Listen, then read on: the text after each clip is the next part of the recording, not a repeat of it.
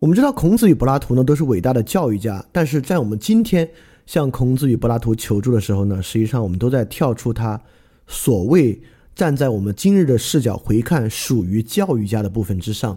我们还是希望能够找到他一个特别整全性的视角来看待，能够怎么回应我们刚才提出的这个疑问。因此，我们讲孔子肯定不会专注在他的所谓有教无类啊，或者学而时习之之上。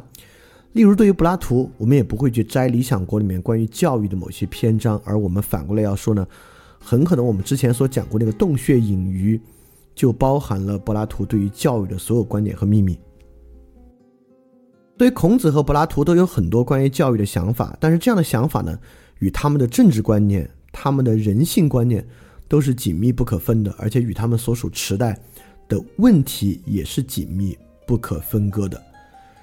呃，正因为如此呢，我们并不是要给出一种相对主义的视角啊，来看相对于他们的人性观和他们的政治观，他们可能是什么样的教育观念。之所以找出他们俩，也不光是我找，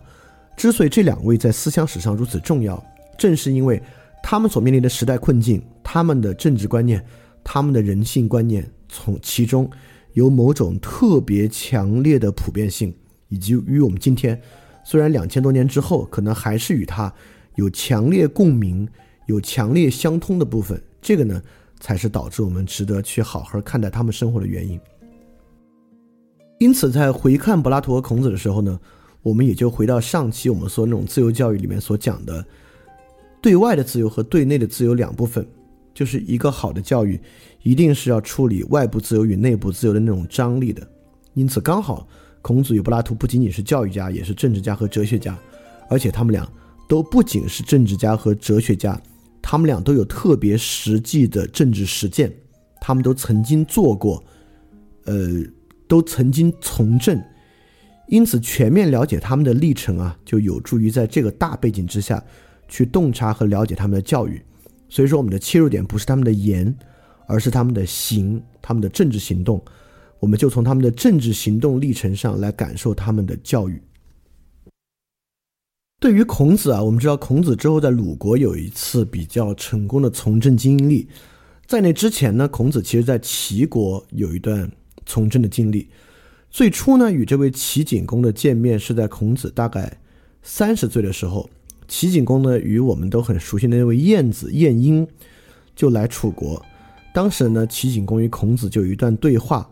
齐景公当时问孔子说。昔秦穆公国小，楚毕，其何霸也？孔子对曰：秦国虽小，其志大；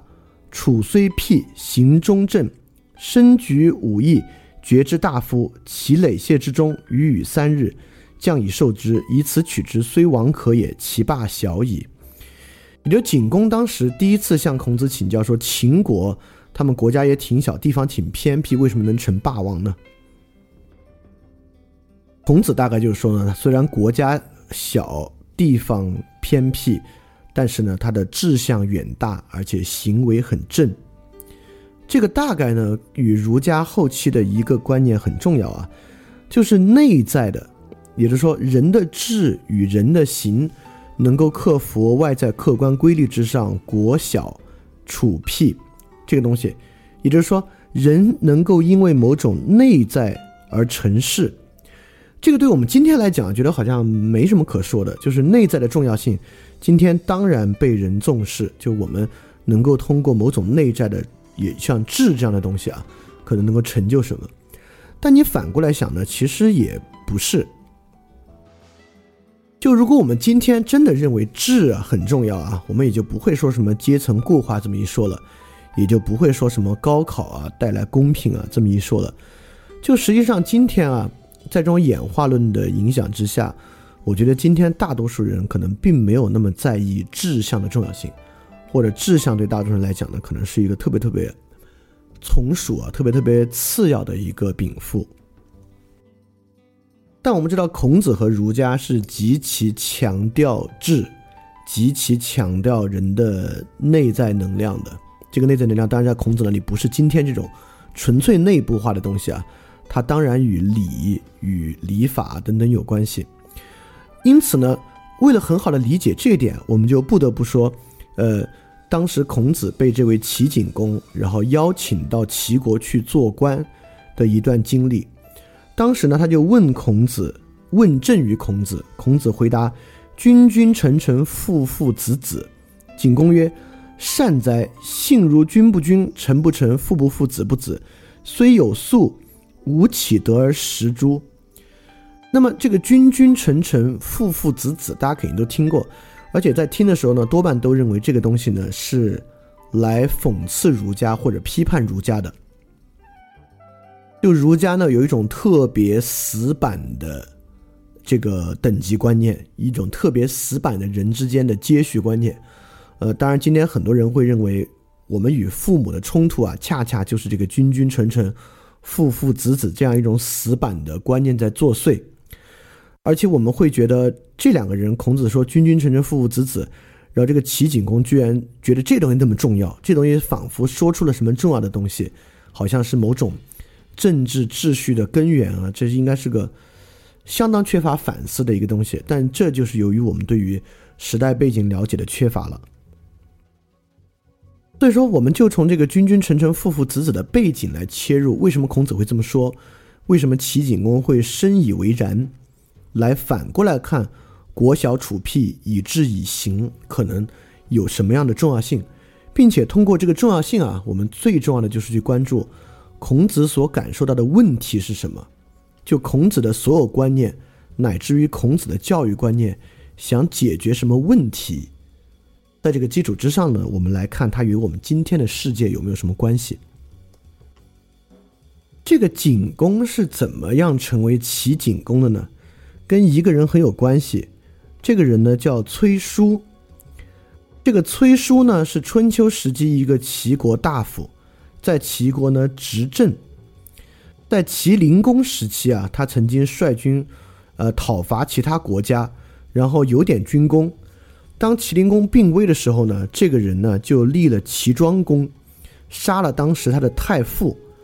所以呢，这其实是一个大臣，但是呢，他在齐执政二十多年，就基本上篡夺了当时的政权。他不光立了这个庄公，景公呢也是他立的。他在朝的时候呢，大肆杀戮，使这个齐国的政局特别动荡。而且他不光立了庄公，他还杀了庄公，也就这个人呢是一个弑君者，就是因为庄公呢与他的妻子呢确实也有私通。所以说呢，他就联合另外一个家臣啊，杀了这个庄公，立了这个景公。当然呢，就立了景公两年之后啊，他跟他的儿子互相争权，家族发生了内讧。所以说，另外一个丞相呢，就帮齐景公杀了他，他就上吊，呃，不，没有杀他，就是讨伐他，他就上吊自杀了。他自杀之后呢，他的尸体呢被齐景公就暴露在外面，这个供大家践踏。所以这个齐国啊，可以说长期受到这个丞相家臣篡权的这个问题，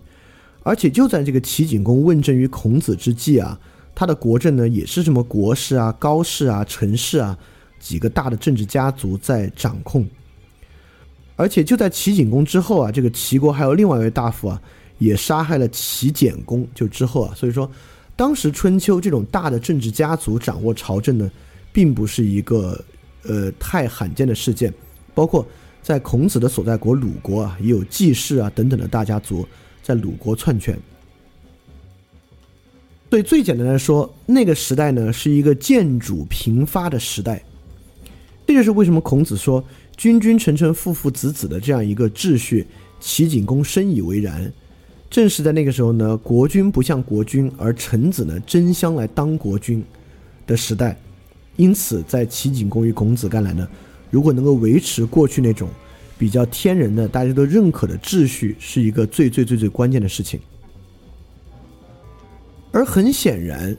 在春秋时期啊，如果我们还要想办法维持这么一种君君臣臣、父父子子的秩序的话，我们要依靠外在还是内在？在这个时候呢，恰恰只能依靠内在，就是因为从外在来讲啊。实际上，这些大的政治家族能力、兵力已经很强了。我们知道，在孔子当大司寇的时期，堕三都，当时齐鲁国啊发动国家的军队去讨伐一位家臣都城呢，都无法攻下。也就是说，那个时候实际上从外在条件上来看，这些国家的能力，这这些家臣的能力已经很强了，与国君呢不相上下。如何能够维持君君臣臣父父子子？不能靠外在的力量制衡，只能依靠内在。所以，孔子对于传统秩序的这个维护和对于传统秩序的这个复归，与他对于内在世界的看重呢，是一以贯之的。因为在那个时候呢，最大的问题啊，就是建主政治的问题。建主政治的问题在当时呢，只能依靠内在秩序来完成。而这个东西呢，与柏拉图遭遇的问题其实一模一样。孔子呢，在帮帮助啊这个齐景公与鲁定公解决他的家臣成为建主的问题。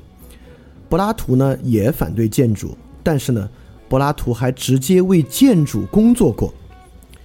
也就是说呢，柏拉图曾经三入叙拉古，叙拉古就是意大利现在西西里岛的地区啊，当时是一个独立的国家，叙拉古。这个叙拉古呢，就是从一个王朝中独立出来的一个建主政治。当时呢是这个塞琉古帝国，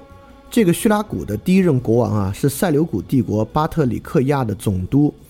在安条克二世逝世之后呢，他就叛逃塞琉古帝国，宣布独立，建立了这一个王朝，就是这一位狄俄尼索斯一世。这个狄俄尼索斯一世啊是一个建主，但这个建主呢经常向雅典的哲学家发邀请，邀请他们来到这个叙拉古来辅佐他。就有很多人啊，包括我们知道古希腊著名的诗人品达，创作了很多啊赞美这个叙拉古建筑，呃西耶龙的这个诗歌。这个狄俄尼索斯呢特别附庸风雅，他创作的这个悲剧啊，在公元前三百六十七年雅典戏剧节还得过奖。所以他的宫廷之中呢，有很多哲学家和诗人、历史学家、数学家，因为有钱嘛，很多知识分子都受到他的邀请去到那边。柏拉图也受邀前往，但柏拉图与其他人不一样。柏拉图不是去求得这位狄俄尼索斯一世的赞赏的，柏拉图在这个建主面前啊，直接仗义直言，抨击建主政治，导致他第一次去到叙拉古啊，导致柏拉图直接被卖为奴隶，还好他的朋友营救了他，才让柏拉图重回自由身，回到雅典。所以说，柏拉图当时去到希拉古啊，是要劝狄俄尼索斯放弃建主政治，恢复贵族制或王制的。当然，他胆子也够大啊，就去到这个地方，直接劝别人放弃建主制度。当然，其实孔子不是没有为建主做事，孔子曾经两次差点为建主做事，在《论语·养虎》之中呢，都有两段记载。要不是子路啊，因为就是孔子旁边就是武夫，仗义直言，喝骂孔子，孔子很可能呢也就两度为建主做事了。好，说到这里啊，可能我们还觉得这个东西。真的很难跟今天的生活联系到一起啊，能来帮助我们思考和感受今天的教育问题。那么，当然，而且我们也会觉得这个建筑有有什么不好吗？就是以前贵族制那，是因为我们在遵循那个传统，那个传统消亡了，那就谁拳头大谁来呗。尤其是最近啊，在这个情况之下，我们对于世界政局的认识，大多数人的基础认识就是说，这个世界不就是一个弱肉强食的丛林法则吗？谁拳头大谁来呗，对吧？我们都有这样的看法。那么，到底柏拉图为什么反对建主政治呢？在《理想国》的第八卷就有这么一段话。我们知道，柏拉图的著作呢，都是借苏格拉底之口来说的啊。这就是苏格拉底与另外一位的对话。苏格拉底说：“我亲爱的阿德曼托斯，建主政治是怎样产生出来的呢？据我看来，很显然，这是从民主政治产生出来的。那个。”就简称为阿那个阿德曼托斯，他说阿说这是很明白的。苏格拉底说，那么建主政治来自民主政治，是不是像民主政治来自寡头政治那样转变而来的呢？那个阿说，那请您解释一下。苏格拉底，我说，我看寡头政治之所以认为善，以以及他所赖以建立的基础是财富，不是吗？那个人说是的。苏格拉底说，他失败的原因在于过分贪求财富。为了赚钱发财，其他的一切都不管。那个阿说呢，这是真的。所以说这里我打断一下，我们可以看到啊，这个寡头政治，当然寡寡头跟建筑很不一样的，寡头就是由少数的一些贵族形成的统治，而这个寡头政治呢，贪求财富，它的善和它的基础建立在财富之上呢，是很接近一种个人主义价值观的一个东西啊，在当时确实挺像的。而且我们可以看到，民主政治对于寡头的克服，就非常像今天平民主义对于个人主义的克服。好，我们接着来看，苏格拉底说，那么民主主义是不是也有他自己善的依据？过分追求这个东西导致他自己的崩溃呢？那阿说，那这个东西你说的是什么呢？好，苏格拉底就讲了，苏格拉底说，自由，你或许听到人家说过，这是民主国家最大的优点。也正是因为这个原因，所以这是富于自由精神的人们最喜欢去安家落户的唯一城邦。这说的是雅典，因为雅典是民主制的。阿说这话我的确是听说过的，而且听得很多。苏格拉底说：“那么，正像我刚才讲的，不顾一切过分追求自由的结果，破坏了民主社会的基础，导致了集权政治的需要。”这个阿说那怎么会呢？苏格拉底说。我设想，一个民主的城邦由于渴望自由，有可能让一些坏分子当上领导人，受到他们的欺骗，喝了太多的醇酒，烂醉如泥；而如果正派的领导人想要稍加约束，不是过分放任纵容，这个社会就要起来指控他们，叫他们寡头分子，要求惩办他们。那个阿说，这正是民主社会的所作所为。苏拉里接着说，而那些服从当局、听从指挥的人。被说成是甘心为奴、一文不值，受到辱骂；而凡是当权的像老百姓，老百姓像当权的这种人，无论公司场合都受到称赞和尊敬。在这种国家里，自由走到极端，不正是必然的事儿吗？想想现在全世界风起云涌的右倾浪潮啊，就是这些当权的像老百姓，老百姓像当权的，无论公司场合都受到称赞和尊敬。就是现在的全球刮起的这一阵风潮，而这阵风潮呢，恰恰就是平民主义所孕育出来的，而平民主义孕育出来这种对于自由过分的追求呢，恰恰走向极端，导致集权，导致建主政治。所以在柏拉图看来呢，建主政治实际上其根源啊，不在于谁拳头大，在于所有自由民追求自由过了分。柏拉图道出了一种自由的坏处，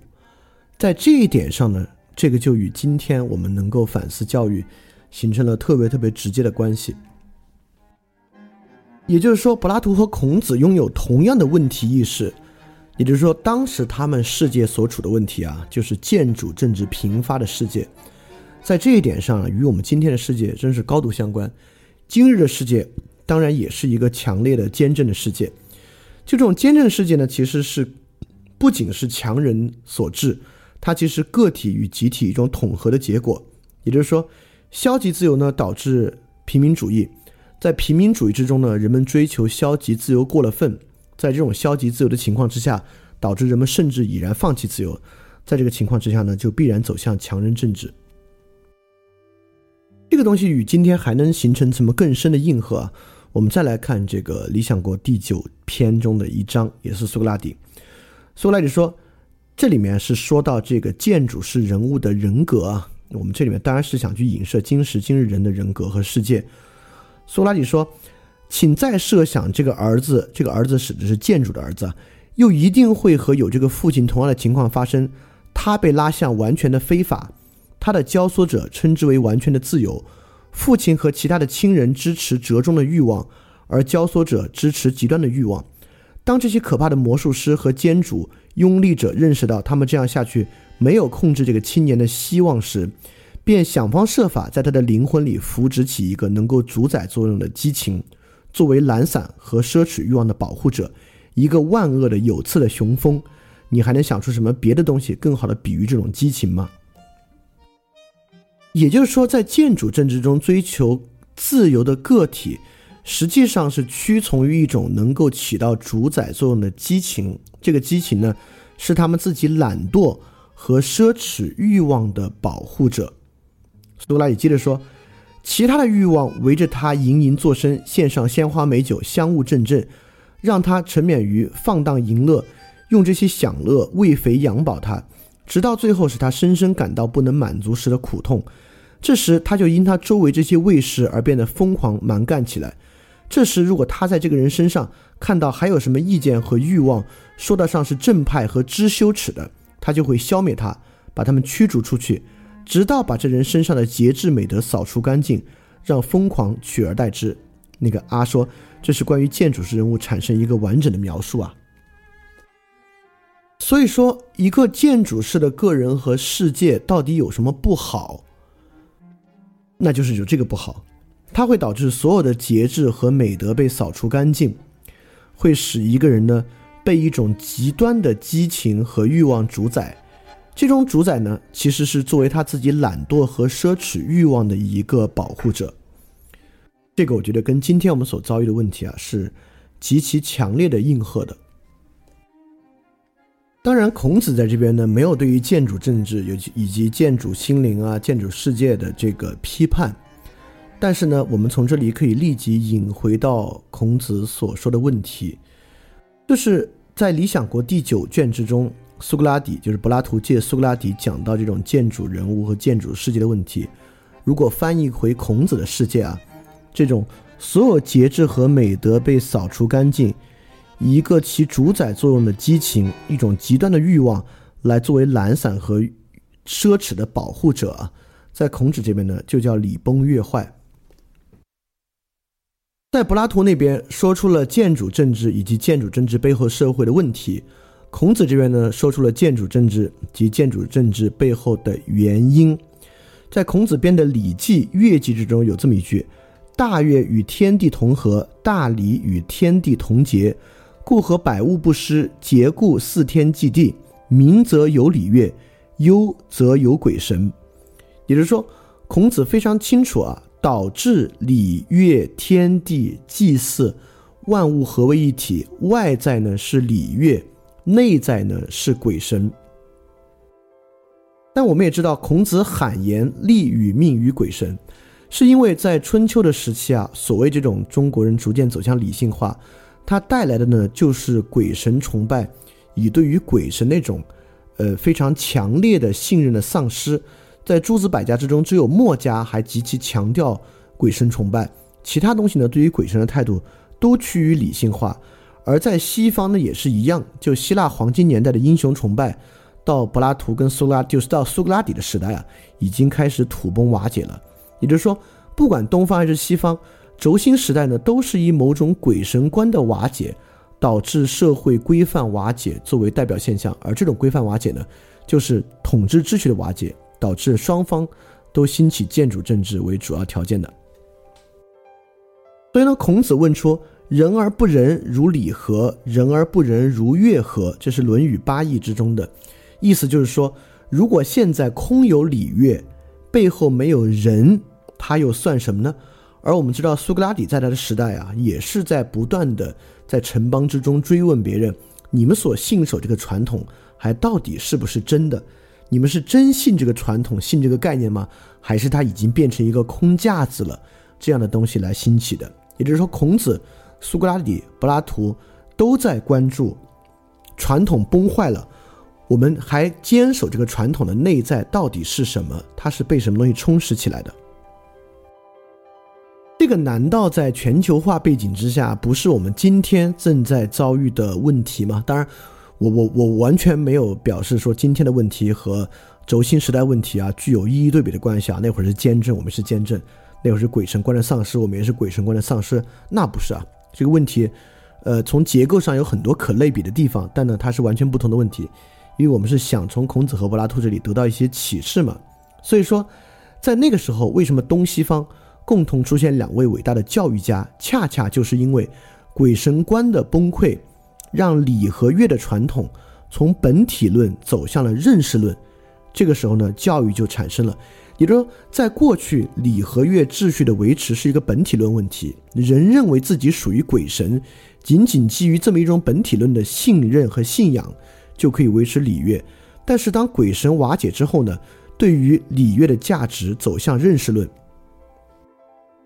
因此，不管在孔子这里还是在苏格拉底、柏拉图那里，都是一个强烈的认识论问题，也基也就是基于这么的认识论问题的转向，在东西方呢都产生了这样的教育。我们教人如何认识外在世界，也就是说，我们需要重塑人的内在秩序，让它形成某种外在世界，这就是东西方教育家产生的基础，也是今天我们可能所需要面对的课题。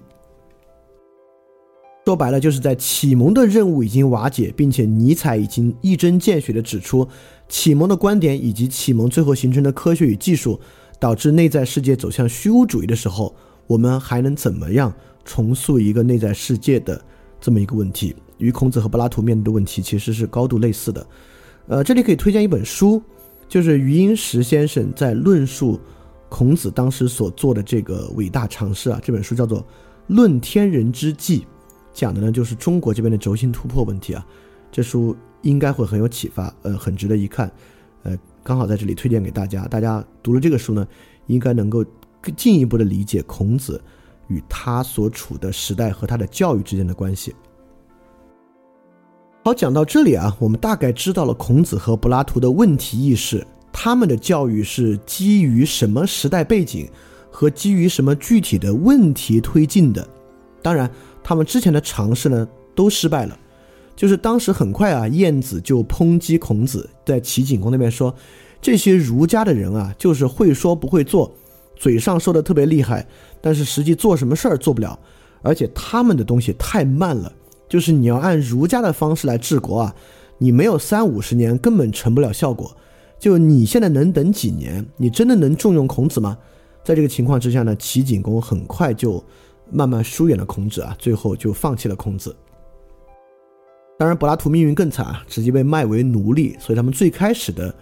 尝试呢，其实都宣告失败。但至少我们已经知道了问题是什么，以及这个问题跟今天在很多程度上可能有什么样的类类似。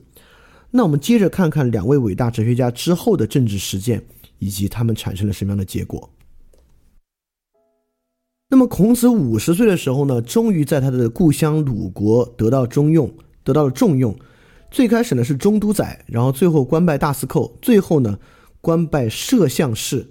是这个非这个天子就非国君的直系亲非国君的亲属能够做到的最高位置了，就是这个摄相士。那么这一段在《史记》里很长啊，我就不读了。孔子大概做了什么呢？孔子当时在五十岁的时候做了三件事。第一，维持礼乐；第二，堕三都；第三，诛杀少正卯。这个维持礼乐这个部分非常有意思，这真是天道轮回啊！当时孔子维持礼乐的场合呢，是在外交场合。当时是鲁国和什么国家呢？是齐国。齐国是谁呢？还就是那位之前放弃孔子的齐景公。大概呢，就是两国有一个仪式，在这个仪式之上呢，齐国想占些便宜。但齐国做的事情呢，非常不合礼法，被孔子呢这个非常严厉又正气凛然的，在当时就得到了惩罚。所以回来之后呢，齐国不得不把鲁国的一些国土还给鲁国，在当时呢算是孔子的一次外交大胜利。第二个呢，就是孔子堕三都。堕三都是什么意思呢？就是鲁国的三个大贵族家庭不合礼法的拥有自己的城池，过高的城池。孔子呢就要把这个城池拆掉，成功的拆掉了两个，有一个没拆掉。总的来说，还是极大的削弱了当时这些建筑的实力。第三个呢，就是诛杀了赵正宝，但这个有很大的争议啊。我们一会儿会细说，诛杀少正宝这个事情实际上存不存在，可能是不存在的。我们先在史记这里当它存在。可以说，孔子当时做做官啊，不可谓不成功，帮助鲁国从齐国呢。要回了土地，要回了城池，也极大的削弱了当时齐呃鲁国这些建筑的这个呃实力，也呢帮助当时的鲁国啊把这种妖言惑众的、寻求霸道的这样的其他教育家呢也排除。所以从这些实际的成果上来看啊，不可谓不成功。但是呢，当时齐国啊就怕鲁国恢复霸业，因此呢找了一堆名马美女。送过来呢，给那个鲁定公，鲁定公很快就不定了，因为这个原因呢，废除了礼法，而且终日不理朝政，孔子呢也就最后离开了。因此呢，孔子的教育可以说失败了，因为孔子在大司寇和这个摄相士的这个职位之上，可以说和这个鲁定公应该有非常非常近的关系。但是不管是孔子所讲的仁义礼乐，还是孔子在做官时候形成这个政绩，都未能够影响和造就这个鲁国的鲁定公这个国君。就这么简单，就是一些马匹美女，甚至就完完全全瓦解了孔子这么长时间的努力，可以说呢是大败。那么孔子在这边没有什么好运气，柏拉图呢？柏拉图又如何？当然，孔子还之前在齐国，现在在鲁国。柏拉图很奇怪啊，柏拉图唯一做官在雅典以及雅典周围诸城邦都没有机会。柏拉图三入叙拉古，在这个曾经把他卖为奴隶的地方，柏拉图竟然三次回到这个地方，又发生了什么呢？我们简要给大家介绍一下。那么这个柏拉图第一次去叙拉古啊，虽然说他仗义直言，引来了大的灾祸，但却认识了这这个叙拉古一位非常正直的人，叫狄翁。这个狄翁呢，是狄俄尼索斯一世的一个亲戚。当时叙拉古啊，就像今天的意大利一样，人人追求享乐，号称呢晚上无酒不眠，而且绝对不独眠，就是人们每天晚上纵情声色，而且绝对没有一个人睡觉的。但这位狄翁呢，却像很多。类似于斯多葛学派的这个哲学家一样，在过某种很清醒的生活，因此呢，柏拉图与这个狄翁呢结成了深厚的友谊。那么在这个时候呢，这个狄俄尼索斯一世呢就死了，他的儿子狄俄尼索斯二世就继位。这个狄俄尼索斯二世从小啊就显得对哲学有特别特别浓厚的兴趣，因此这个狄翁呢就劝苏格拉底再来试一次，看能不能终结叙拉古的监政。那么柏拉图呢，就二入叙拉古。最开始呢，看起来是挺成功的。在接受柏拉图很长时间教导之后啊，这个狄俄尼索斯二世对于建主这一个称号啊，已经特别特别厌恶了。就有一次呢，祭祀中的传令官按照祭祀啊的条例，还是祈祷，希望诸神能够保佑狄俄尼索斯家族世世代代作为叙拉古的建主。这个狄俄尼索斯二世在当场就大喊起来：“不要诅咒我们！”意思是说，以建主这个名字配上狄俄尼索斯家族啊，这是一种诅咒。所以看起来呢，在柏拉图的影响之下，他似乎已经对于建主政治啊有所警觉了。但是呢，当时有很多人是反对这个狄翁的，因为这个狄翁比这个狄俄尼索斯二世的这个岁数要大，所以当时很多其他贵族啊非常担心。如果狄俄尼索斯二世真的废除建主政治，他们的利益会受到影响。因此，他们造谣说狄翁想自己当建主，而且跟迦太基人啊，就是旁边另外的国家勾勾搭搭，要推翻叙拉古的统治。雅典人上一次啊，没有在舰队攻破叙拉古，就是在伯罗奔尼撒战争之初，雅典曾经派远征军攻打过西西里，但没有打下来。这个事情我们以后还会再说。但这一次呢，要用一个治术师的这个口舌啊，达到他的目的，指的呢就是柏拉图。而狄翁呢，确实跟迦太基人有联系。柏拉图呢，也确实是一个来自雅典的知识分子，要劝这个建主放弃监政。所以说，反对狄翁的势力啊，很快达成了目的。就在柏拉图到达叙拉古教这个狄俄尼索斯二世的第四个月啊，狄翁就遭到了狄俄尼索斯二世的放逐，只能离开叙拉古。狄翁呢，就到了雅典。当时柏拉图看这个狄翁被放逐啊，自知不妙，想离开，没想到呢还被软禁在了叙拉古。那个狄俄尼索二世呢不让他走，但是最后呢，这个呃叙拉古爆发战争啊，呃这个柏拉图趁乱逃跑，就又回到了雅典。但是呢，竟然这还不是他最后一次离开叙拉古，他竟然还第三次去到了叙拉古。第三次呢，这个狄俄尼索斯二世啊，再次邀请柏拉图前往，而且告诉柏拉图啊，你来，这次我是真喜欢哲学了，太喜欢哲学了。这个狄翁呢，也劝柏拉图去，因为他也有自己的私心，他希望柏拉图能够帮助啊，他与这个狄俄尼索斯二世达成和解，因为他在这个叙拉古还有田产，他希望呢能够要回自己的财产。那么柏拉图就在这个情况之下呢，决定再给狄俄尼索斯二世一次机会。就回到了叙拉古，没想到这次更糟糕。这个狄俄尼索斯二世啊，完全没有把柏拉图放在眼里，甚至还向柏拉图卖弄他自己的哲学著作。因为柏拉图跟孔子一样嘛，都是所谓述而不作的人。就柏拉图完全把自己隐匿在苏格拉底之后，他的说的话都是记载苏格拉底的言行。而这个狄俄尼索斯二世呢，就卖弄说：“你看，你都没有哲学著作，但我已经有完完整的哲学著作了。”所以最后这个事情对柏拉图来讲是一个特别特别彻底的失败。呃，就在柏拉图在第三次在叙拉古期间啊，这个狄俄尼索斯二世不仅没有把财产还给狄翁，还把他的财产完全据为己有了，己有了。所以柏拉图离开之后呢，这个狄翁一怒之下率军队反攻西西里，而且成功了。但刚刚成功，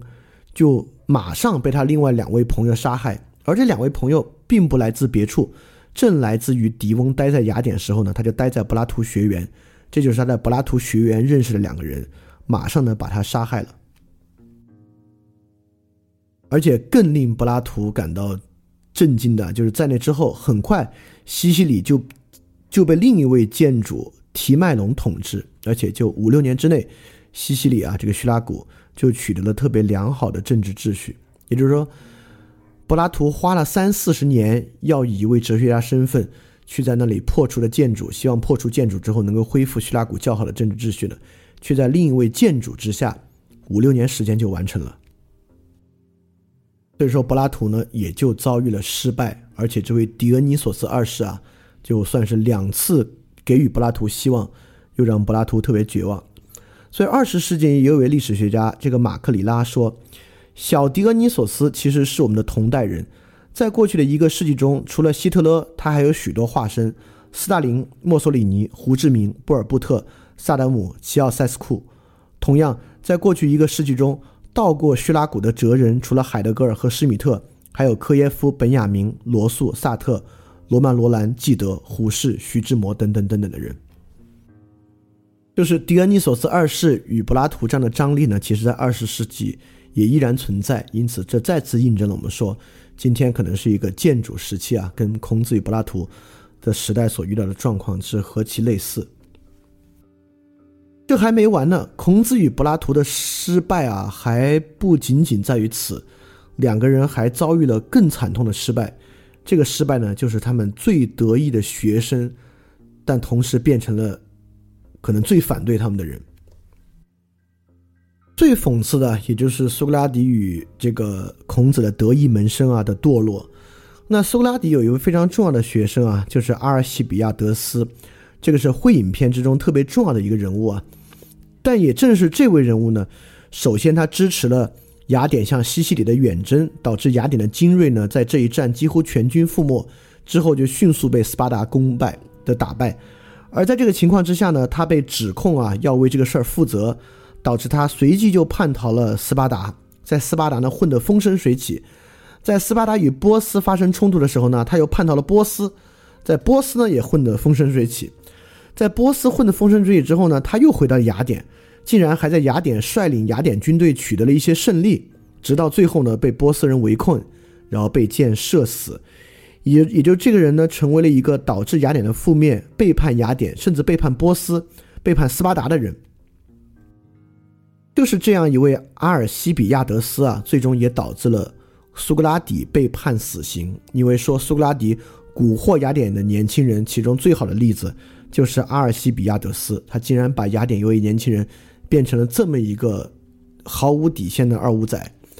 孔子也一样，就孔子门下有七十二贤人，这七十二贤人之中呢，又有十个人是最为优秀的，叫孔门十哲。但孔门十哲这里面五分之一的人啊，有两个人都成为了孔子最不耻的那种人。第一个呢，就是孔门十哲的冉求，这个冉求呢，直接帮助建主做事，帮助当时鲁国的建主季氏进行田赋改革。这个田赋改革呢，就是税赋在改革，帮助这个建主去聚敛财富。孔子直接对冉求评价冉求说：“非吾徒也，小子鸣鼓而攻之可也。”意思说，这个冉求已经不是我的。弟子了，你们谁去打他都可以。那第二个孔门十哲之中，另外一位子夏，就是孔子之前啊就提醒过子夏说：“汝为君子无君子如，勿为小人如。”就说你要当儒儒生啊，要当这个像君子一样的儒生，而不要当小人的儒生。但确实，在孔子逝世之后呢，子夏越来越觉得孔子复兴礼乐那套不可取，慢慢慢慢堕入功利主义。成为了开法家先河的一位人，所以这就是孔子与苏格拉底，与苏拉与柏拉图我们放在一起说的教育的一个巨大的失败。就他们都教出了一位能力出众的学生阿尔西比亚德斯冉求子夏，但是这个能力呢，既可以用于沿着他们的问题意识与路径往下探索，也可以用来做完完全全背逆于他们的事情。那么孔子与苏格拉底尚且都会教出这样的坏学生，那么其他人在施行教育甚至施行自我教育的时候，又怎么能保证自己不走向其反面呢？